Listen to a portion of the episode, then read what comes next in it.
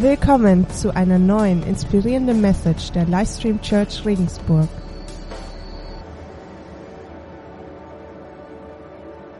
Guten Morgen, Livestream Church. Guten Morgen. Ja, ja. Habt ihr jetzt schon, hat der Chris gesagt, wir hatten ja eine Reihe angefangen von Gnade. Eine Predigtreihe über Gnade. Gnade ist ein ganz großes und wichtiges Thema. Ich hoffe, ihr seid noch aufnahmebereit. Äh, wir haben jetzt viele Infos bekommen. Jetzt kommen aber keine Infos, sondern jetzt kommt was für eine Ebene, ja, drunter. Für jetzt, jetzt sind wir im Jetzt, jetzt ist das Thema, jetzt ist Gnade. Und vor zwei Wochen ging es darum, Gnade annehmen, äh, Gnade begreifen. Heute geht es um Gnade annehmen. Gnade begreifen und heute geht es darum, Gnade annehmen. Und da habe ich wieder zwei Dinge. Warum fällt es uns schwer, Gnade anzunehmen?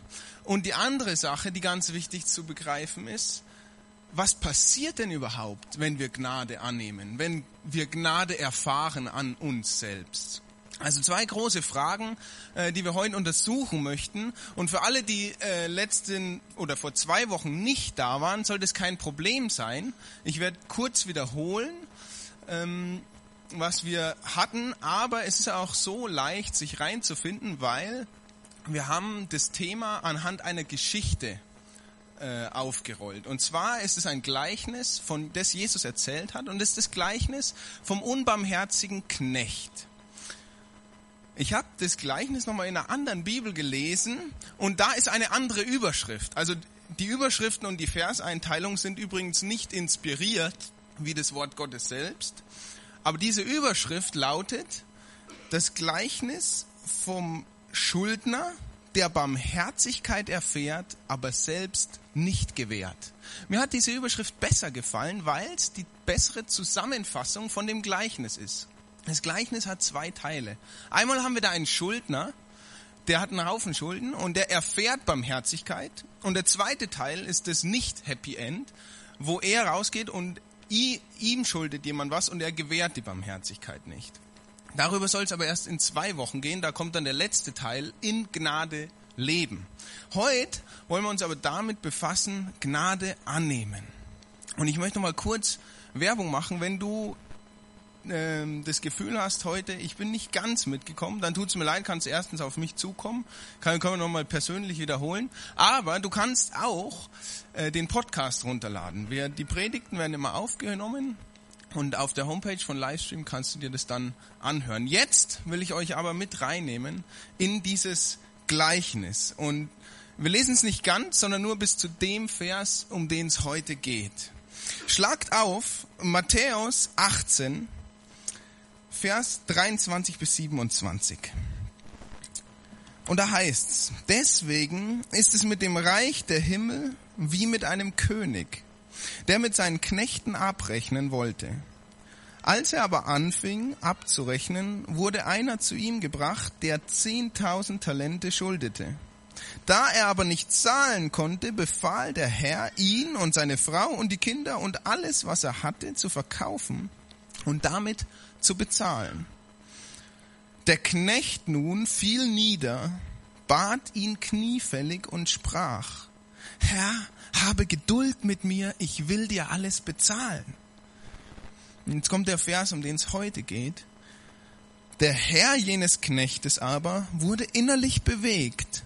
Er gab ihn los und er ließ ihm das Darlehen. Und die Zusammenfassung von vor zwei Wochen kann ich in einem bzw. zwei Sätzen machen. Wir haben festgestellt, Gnade ist eine Gunst ohne Gegenleistung. Gnade ist eine Gunst ohne Gegenleistung und der einzige Beweggrund für die Gnade ist die Güte des Gebers selbst. Wie sind wir darauf gekommen? Eins der wichtigen Dinge in diesem Gleichnis ist zu verstehen, wie groß diese Schulden waren die der Knecht dem König schuldet. Und ich habe da letztes Mal so eine ausführliche Rechnung hingelegt. Die werde ich jetzt nicht wiederholen. Äh, zu viel dürfen wir euch auch nicht mit Mathe strapazieren.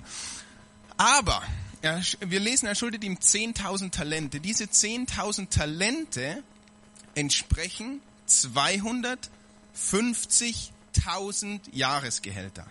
Also ein Mann oder Mensch müsste 250.000 Jahre arbeiten, das ist eine Viertelmillion, eine Viertelmillion Jahre arbeiten, alles was er verdient, müsste er zurückzahlen, dann hätte er die Schulden beglichen. Nun, es geht nicht um diese Zahl, sondern es geht um den Fakt, die Schulden sind unbezahlbar. Und genau deswegen ist es so hoch gewählt, damit wir begreifen, die Schulden, die der hat, sind unbezahlbar. Und wir haben es verglichen mit der Trennung zwischen Gott und uns Menschen. Das sind diese unbezahlbaren Schulden, denn es ist eine unüberwindbare Trennung von unserer Sicht aus. Ohne Jesus unüberwindbare Trennung von Gott.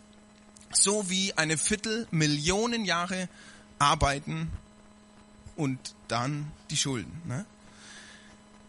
Also das war wichtig zu begreifen und wir müssen verstehen, dass die Gnade etwas ist, was wir niemals von uns selbst irgendwie rauskriegen können, sondern das ist irgendwie nichts, was wir machen, sondern das ist was, was Gott gibt. Gnade ist ein Geschenk und darum geht's heute.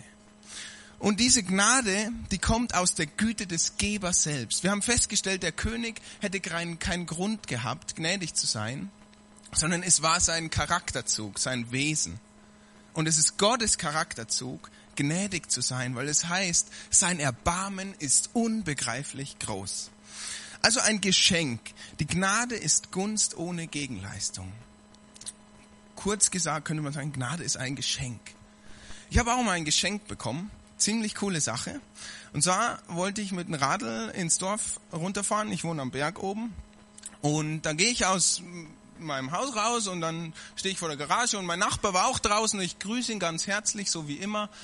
Und dann sagt er, hey Stefan, hast du kurz Zeit? Sag ich, klar, klar habe ich Zeit. Dann sagt, komm mal mit, dann gehen wir so zu ihm in die Garage rein. Dann stellen wir uns hier so hin und hier steht sein Mountainbike seins. Und dann sagt der Stefan, kannst du das gebrauchen? Dann sage ich, äh, ja, schon. Mehr habe ich auch gar nicht sagen können. Nicht, weil ich nicht wusste, was ich sagen soll, sondern weil es für mich so überraschend war. Und dann sagt er, weißt du was? Du kannst es haben. Du kannst das Mountainbike haben, ich brauch's nicht mehr. Wir fahren nur noch mit dem E-Bike. Also er ist schon ein bisschen älter ne, als ich wir fahren nur noch E-Bike, du kannst das Mountainbike haben. Ich so, ja, ja, okay, okay. Und ich, er hat mir sein Mountainbike einfach so geschenkt. Es ist ein Top-Rad, ist zwar gute 15 Jahre alt, aber für damalige Verhältnisse das Beste vom Besten. Der ist so ein richtiger Fahrradfreak und er schenkt mir sein Mountainbike. Und ich fahre es heute noch immer mit so einem breiten Grinsen im Gesicht. Jo, geschenkt. Danke. Und jetzt habe ich eine Frage. Warum Warum steht dieses Mountainbike jetzt in meiner und nicht mehr in seiner Garage? Warum steht das Mountainbike jetzt in meiner und nicht mehr in seiner Garage?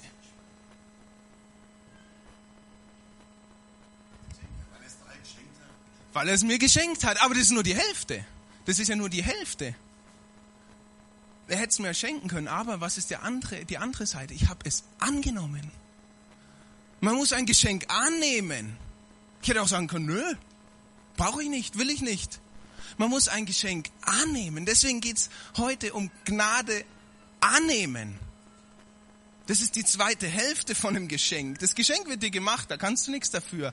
Aber was du dafür kannst, ist, ob du es annimmst oder nicht. Gnade annehmen. Darum soll es heute gehen. Und Gnade annehmen, das hat ganz viel damit zu tun, wie gehe ich mit dem Schuldenberg, also mit der Trennung zwischen mir und Gott um.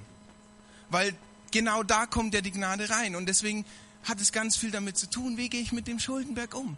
Mit dieser Entfernung, die unüberwindbar ohne Jesus ist. Und es gibt verschiedene Ansätze. Manche äh, machen die Augen zu und sagen, oh, welche Trennung, welcher Schuldenberg. Ne? Das ist eine Möglichkeit, damit umzugehen. Andere versuchen, mit, mit D-Mark zu zahlen. Ne? Die sagen, ja, ich hoffe mir irgendwie aus religiösen Riten oder Übungen irgendeinen Nutzen, hoffe ich mir daraus. Auch eine Möglichkeit, damit umzugehen. Aber hast du schon mal drüber nachgedacht, dass all unsere Versuche, mit diesem Schuldenberg umzugehen, dass das alles nicht Gottes Plan für uns ist? Hast du schon mal darüber nachgedacht, dass er es dir schenken will?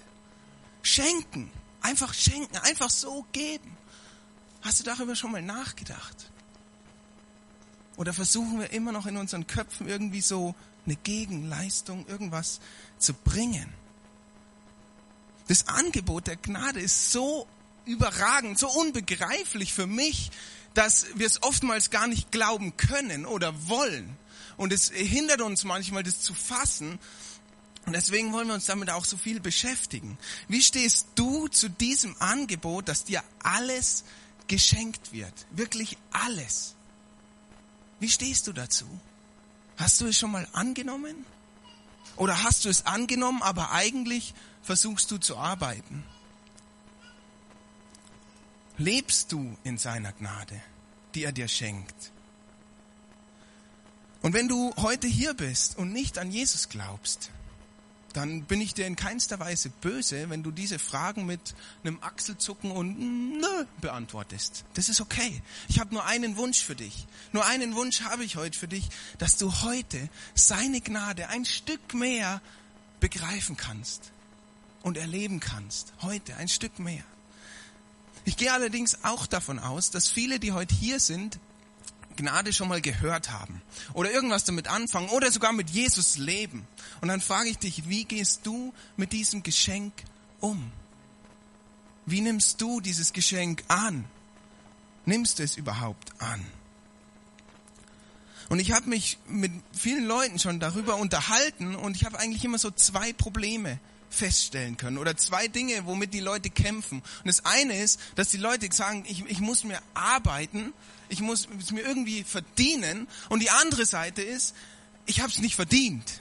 Ich kann es gar nicht annehmen. Wie, wie, wie kann mir sowas zustehen? Ich, ich bin so schlecht und ne, also diese zwei Methoden sind, sind sehr weit verbreitet. Was meine ich damit? Gnade erarbeiten Manche wollen das unbedingt, so Gnade, die sagen, ich brauche das, ich kämpfe dafür und ich gebe alles. Und ich, ich, ich lese die Bibel und ich bete und gehe in den Gottesdienst und baue auf und ich mache das und das. Ich brauche das, ich will dahin. Die Bibel schreibt so viele Sachen und ich will das und es soll meins werden. Und was tue ich nur dafür? Und es ist viel Kampf und daraus entsteht viel Krampf. Und wir, wir, wir kommen in, in so einen Strudel und wir irgendwie ist es dann aussichtslos, weil wir merken, wir schaffen es nicht, wir kommen nicht dahin, wo wir eigentlich hinwollen. Das Ziel ist da oben und, und, und ich, ich laufe wie auf so einer Rolltreppe, die einfach ein bisschen gegen mich läuft. Ne? Habt ihr schon mal versucht, eine Rolltreppe rückwärts hochzulaufen?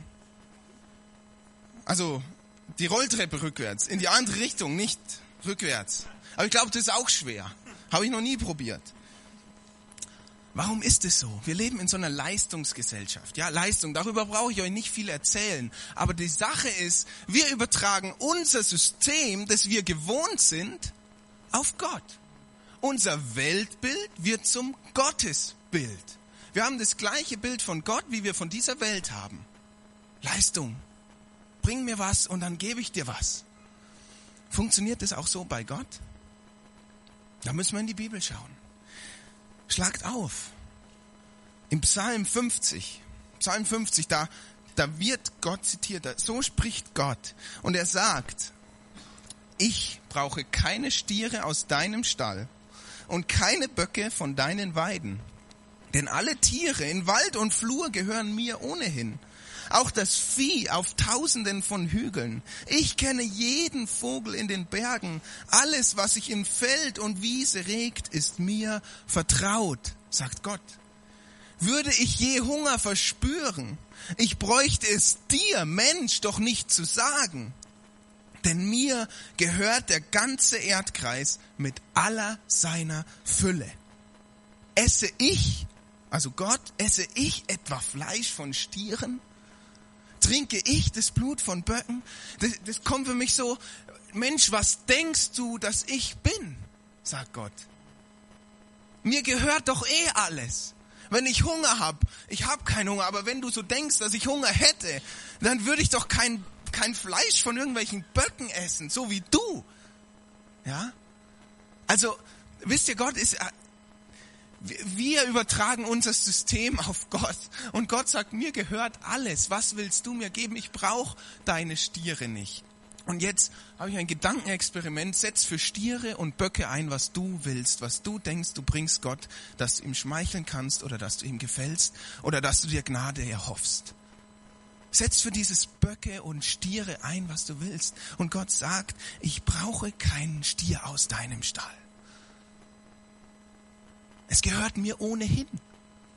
Alles, was du hast, gehört mir sowieso. Du kannst mir damit quasi nicht schmeicheln. Nein, du kannst einsetzen. Geld, Zeit, mein Leben, gute Taten. Das sind so die Dinge, die mir eingefallen sind, wo ich mir dachte, so ja, das, das könnte, könnte ich dafür einsetzen. Zum Beispiel gute Taten. Es ist doch wichtig, ein Christ macht gute Taten, oder? Und das setze ich da ein. Ich bringe Gott gute Taten und dann ist es doch klar, dass er mich lieb hat. dann ist es doch klar, dass er das gut findet, oder? Was sagt die Bibel dazu?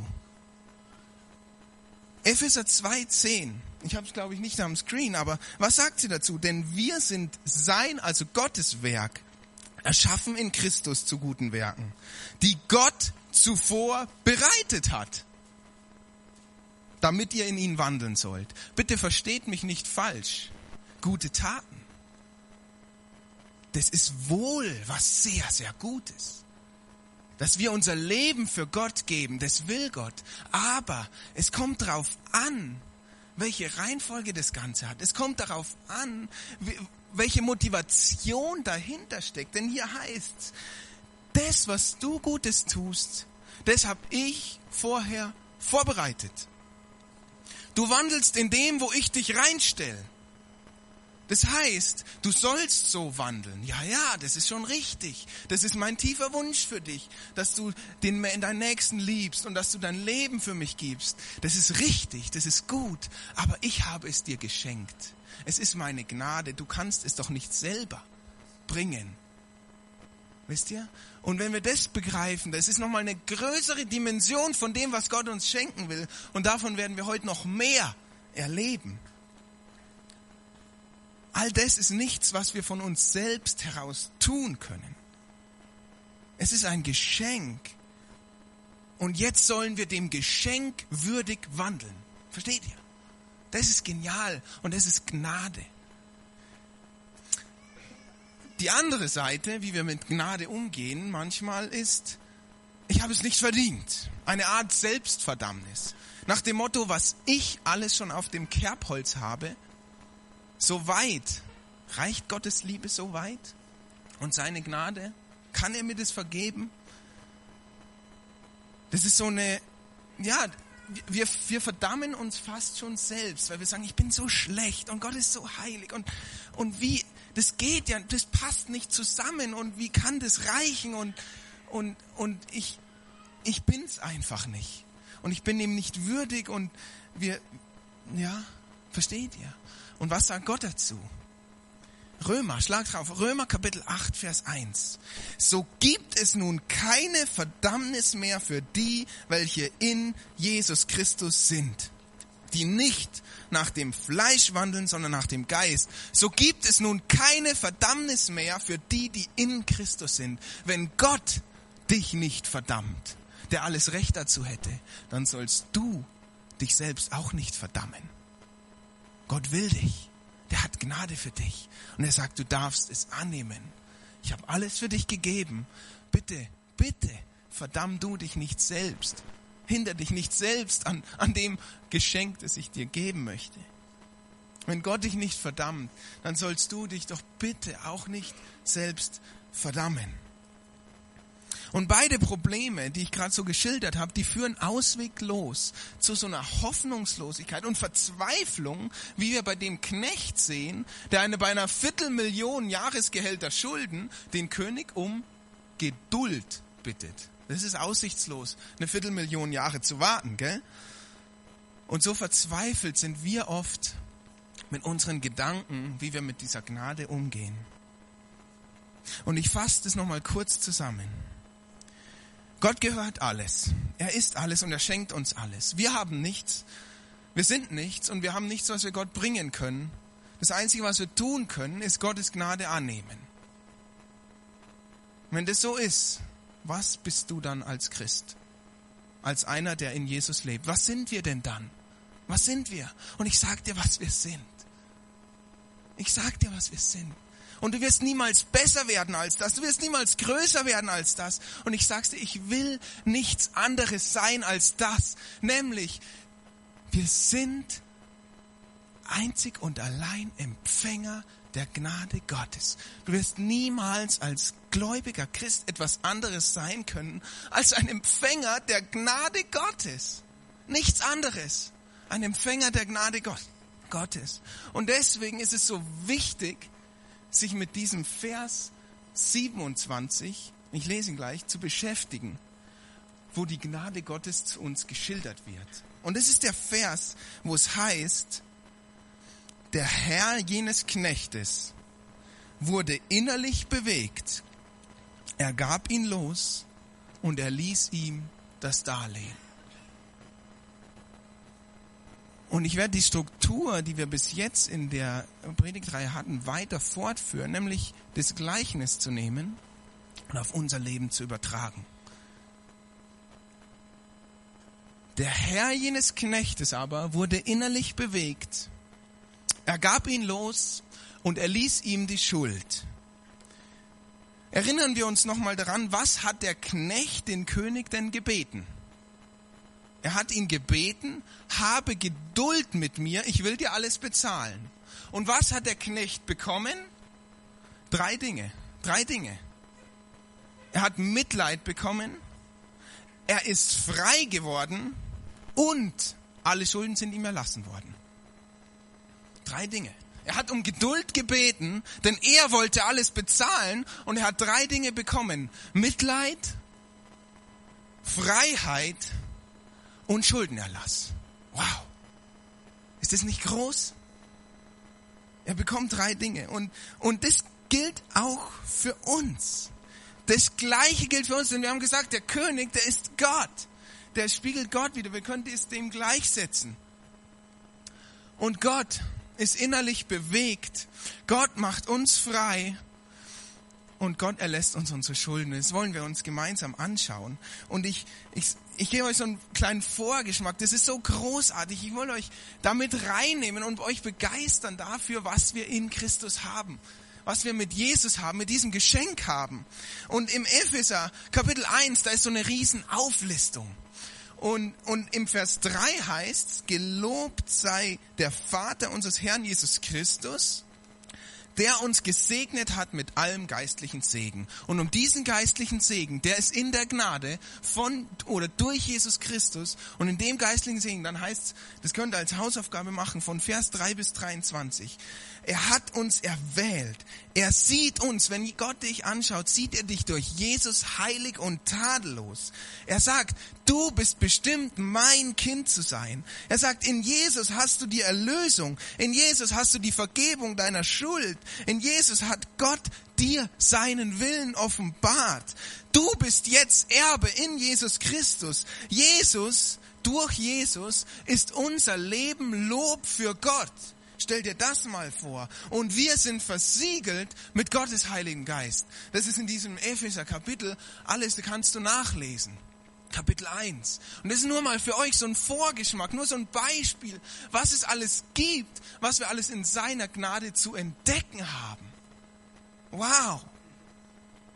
So viel. Und wenn du jetzt hier sitzt und als Zuhörer von der Predigt hast du berechtigterweise einen Anspruch, etwas mitzunehmen. Man kommt hierher und denkt sich, ich will was mitnehmen für heute oder die Woche. Und das ist super. Das finde ich sehr gut. Aber nur heute muss ich euch sagen, was ihr mitnehmen sollt. Weil heute gibt es kein so ein Sonntagshäppchen, wo wir sagen, ja, gut, den Vers, den nehme ich mit und ratter, ratter und so weiter. Das ist, das ist kein Fastfood heute. Wisst ihr, mein tiefes Herzensanliegen ist einfach, euch dafür zu begeistern, euch rauszufordern, euch zu ermutigen, über diese Stellen in der Bibel nachzudenken, wo es darum geht, was haben wir in Christus? Was haben wir denn in der Gnade Gottes? Und das sollst du heute mitnehmen. Da solltest du deine Tasche, deinen Rucksack aufmachen und das reinpacken.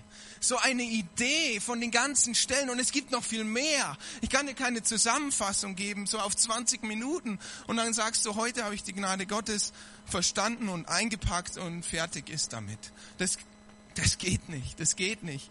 Aber ich will dich ermutigen, dich weiter damit zu beschäftigen, mehr da reinzugraben, weil es ist ein riesengroßer Schatz und ich würde mir nie zumuten, euch davon alles erzählen zu können. Nein. Ich möchte oder ist mein Wunsch, mein Ziel, dass ihr sagt, ich will das nicht erzählt bekommen, sondern ich will es selber lesen. Ich will es selber entdecken und selber für mich wissen und erleben. Das ist mein Wunsch und das wünsche ich mir von Herzen und mein Gebet, dass ihr das mitnehmt. Und das ist das Ziel von heute, dass ihr merkt, wow, manchmal überlese ich diese Stellen, aber nein, ich will stehen bleiben und genau hinschauen, wer bin ich durch die Gnade Gottes? Was passiert mit mir, wenn ich seine Gnade annehme? Was steckt alles in dem Geschenk, das Gott mir macht? Wie viel habe ich davon schon begriffen? Und wie viel möchte Gott mir noch verraten? Wisst ihr? Paulus schreibt, dass in Christus sein ein Geheimnis ist. Es ist ein Geheimnis, das schon seit Weltzeiten, also seit die Welt beginnt, existiert, jetzt aber, also mit Jesu Leben auf dieser Welt, jetzt aber offenbar wird. Und zwar den Heiligen. Und Heilige sind die, die in Jesus Christus sind, die sein Geschenk annehmen. Das heißt, wenn du Ja zu Christus sagst, dann sagt Gott, ich möchte dir das Geheimnis offenbaren das Geheimnis, was es heißt, meine Gnade in deinem Leben zu erfahren. Und es ist noch viel mehr als die Sündenvergebung, als dass der Schuldenberg weg ist. Was ist es? Nun, der Herr jenes Knechtes wurde innerlich bewegt. Die Reue, die dieser Knecht hatte, er fällt auf die Knie, er sagt, hab Geduld mit mir. Der, der hat der Reue, der hat gesagt, ich habe so Bockmist gebaut. Das lässt den König nicht kalt. Und auch du mit deinem Leben, das lässt Gott nicht kalt. Gott sagt, ich möchte, dass du gerettet wirst. Es ist Gottes Wunsch, dass alle gerettet werden. Das heißt, wie wir auf dieser Welt leben, mit all dem Leid und Elend, was es gibt, das lässt Gott nicht kalt. Und ein, der Psalmist David erfährt auch dieses Mitleid Gottes und Gottes Erbarmen nach seinem Ehebruch. Der hat Ehebruch begangen, David. Und dann betet er und sagt, ein Opfer, das Gott gefällt, ist tiefe Reue. Ein zerbrochenes und verzweifeltes Herz wirst du, o oh Gott, nicht zurückweisen.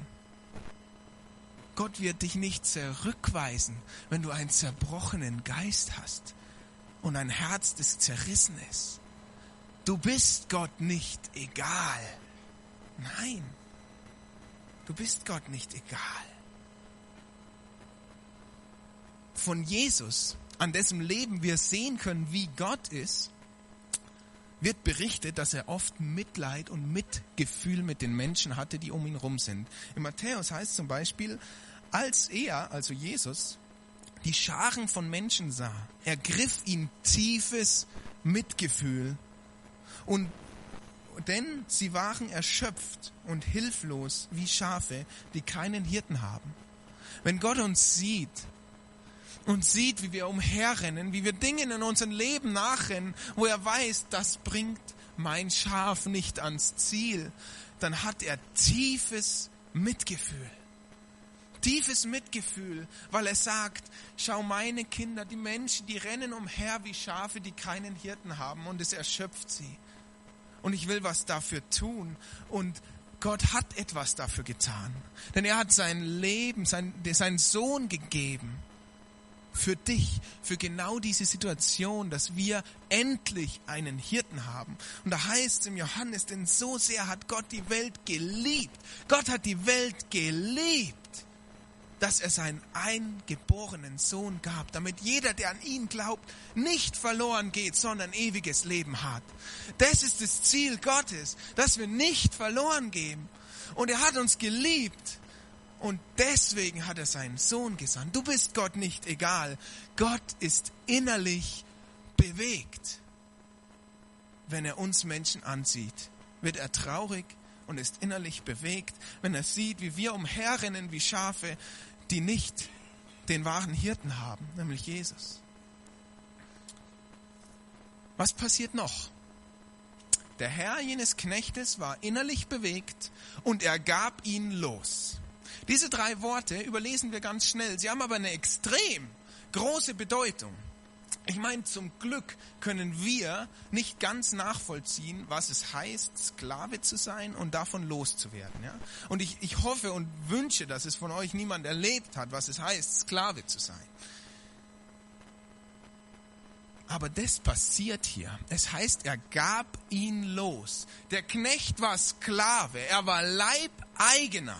Und jetzt schenkt der König ihm Freiheit. Darum hat er gar nicht gebeten. Aber das passiert in seiner Gnade. Er muss jetzt nicht mehr arbeiten für den Knecht. Nein, er kann über sein Leben selbst bestimmen. Der Knecht war frei. Er war nicht mehr Sklave von, sondern war er freier Mensch. Ein freier Mensch. Der König sagt, du bist frei. Du sollst oder musst nicht mehr mein Sklave sein. Du bist komplett frei von Status Sklave auf Status frei. Versteht ihr diese Dimension? Er hat um Schuldenerlass gebeten. Nein, er hat um Geduld gebeten. Aber er bekommt Freiheit, komplette Freiheit. Er ist ein freier Mensch, kein Sklave mehr. Der König schenkt ihm Freiheit. Es war ein neues Leben. Es war eine neue Identität. Als Sklave ist deine Identität nicht du bist der und der, sondern du bist Sklave von. Dein Name wird gar nicht erwähnt, weil du heißt Sklave von und dein Herr wird erwähnt. Das heißt, wenn er frei ist, dann war er ein neuer Mensch, eine neue Identität. Der König schenkt dem Knecht ein neues Leben und eine neue Identität. Wisst ihr was? Das Gleiche passiert mit uns, wenn wir das Geschenk der Gnade annehmen.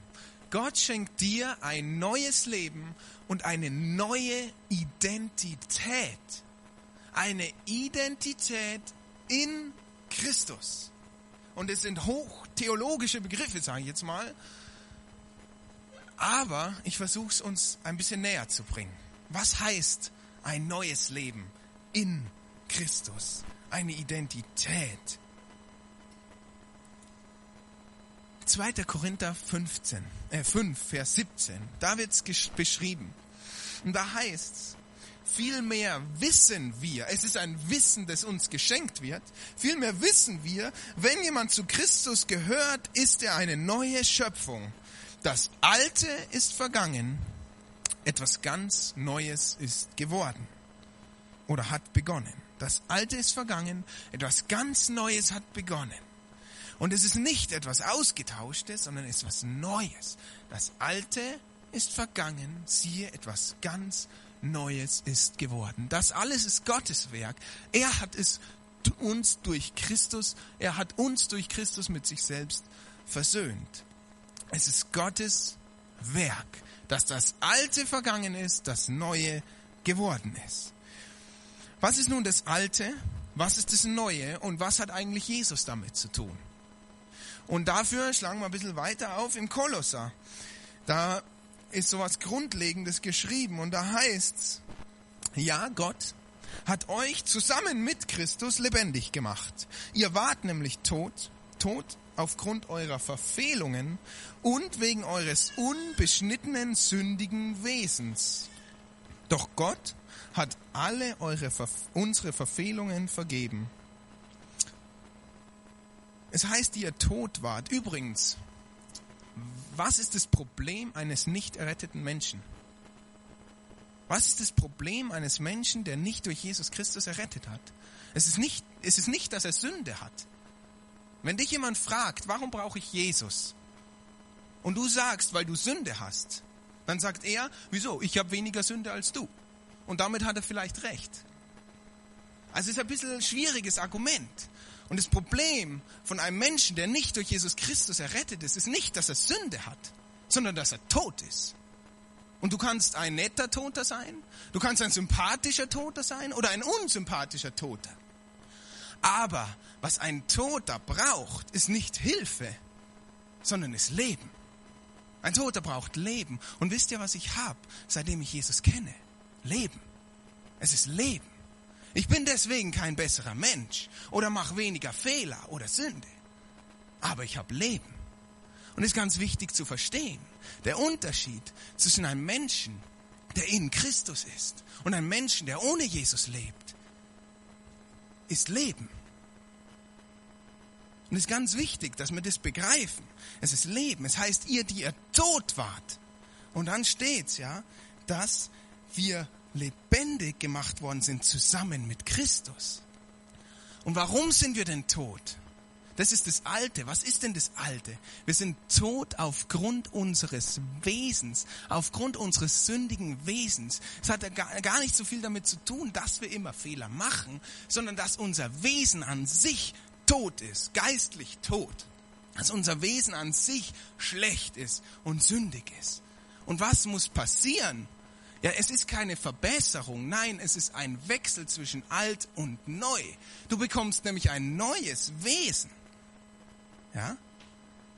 Gott hat euch zusammen mit Christus lebendig gemacht und es ist ein neues Wesen. Ein paar Verse weiter oben im Kolosser 2 ist es erklärt. Kolosser 2, Vers 9, da heißt es nämlich, also ist in Christ, äh nee, ah, hier, Entschuldigung.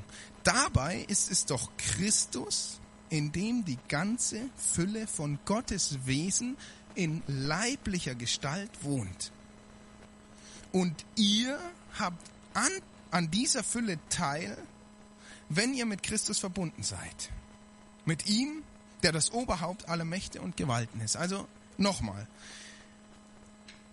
In Christus Jesus ist das ganze Wesen Gottes leibhaftig sichtbar.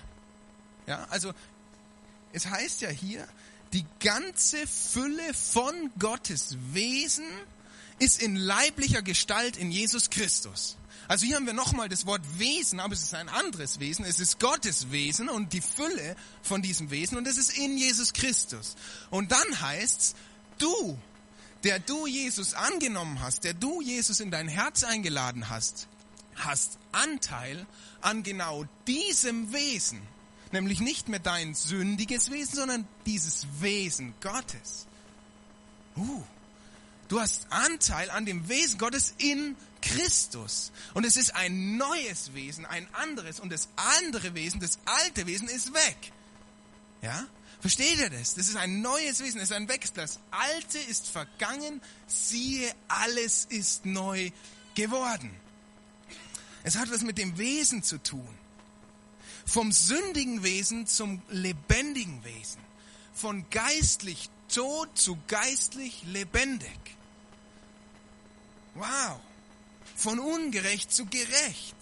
Das ist die neue Identität, die dir geschenkt wird mit dem Geschenk der Gnade Gottes. Eine neue Identität, ein neues Wesen. Von Grund auf verschieden und du hast nichts dafür getan. Denn du kannst dein Wesen nicht ändern. Nein, es wird dir geschenkt. Es ist ein neues Wesen, das dir geschenkt wird. Und in diesem Wesen hast du Anteil an Gottes Fülle und seinem Wesen durch Christus. Es ist ein neues Leben. Es ist eine neue Identität. Und es ist nicht leicht zu verstehen und ich behaupte von mir nicht, dass ich es ganz verstanden habe. Und ich komme zu meinem Ziel zurück. Es ist nicht mein Ziel, dass ihr hier als äh, fertige, mit einem fertigen Wissen herausgeht. Nein, mein Ziel ist, dass ihr selbst nachforscht. Was passiert mit mir? Ich will Gottes Gnade annehmen. Ich habe sie angenommen. Was geschieht daraus? Was geschieht mit mir? Geht ihm nach. Im Hesekiel, da ist auch von diesem Neuen geschrieben und es ist vorausgesagt. Ne? Hesekiel, das ist geschrieben worden, bevor Jesus überhaupt auf dieser Welt war. Und da heißt's, ich will euch, Gott spricht, ich will euch ein neues Herz geben und einen neuen Geist in euer Innerstes lesen. Ich will das steinerne Herz aus eurem Fleisch hinwegnehmen und euch ein fleischendes Herz geben. Ja, ich will meinen Geist in euer Innerstes legen. Wow. Ein neues Herz. Unser Fleisch, äh, steinernes Herz, das wir da drin haben, das reißt Gott raus und setzt sein fleischendes Herz hier ein. Da ist schon wieder dieses Neue. Ja, kein, keine Verbesserung. Nein, was Neues. In der Gnade Gottes haben wir etwas Neues. Wow. Ich muss da selber immer ein bisschen staunen einfach, weil es zu groß ist, um es zu begreifen. Wir haben was Neues. Und er will uns seinen Geist in unser Innerstes legen. Das ist sein Geschenk. Willst du es annehmen?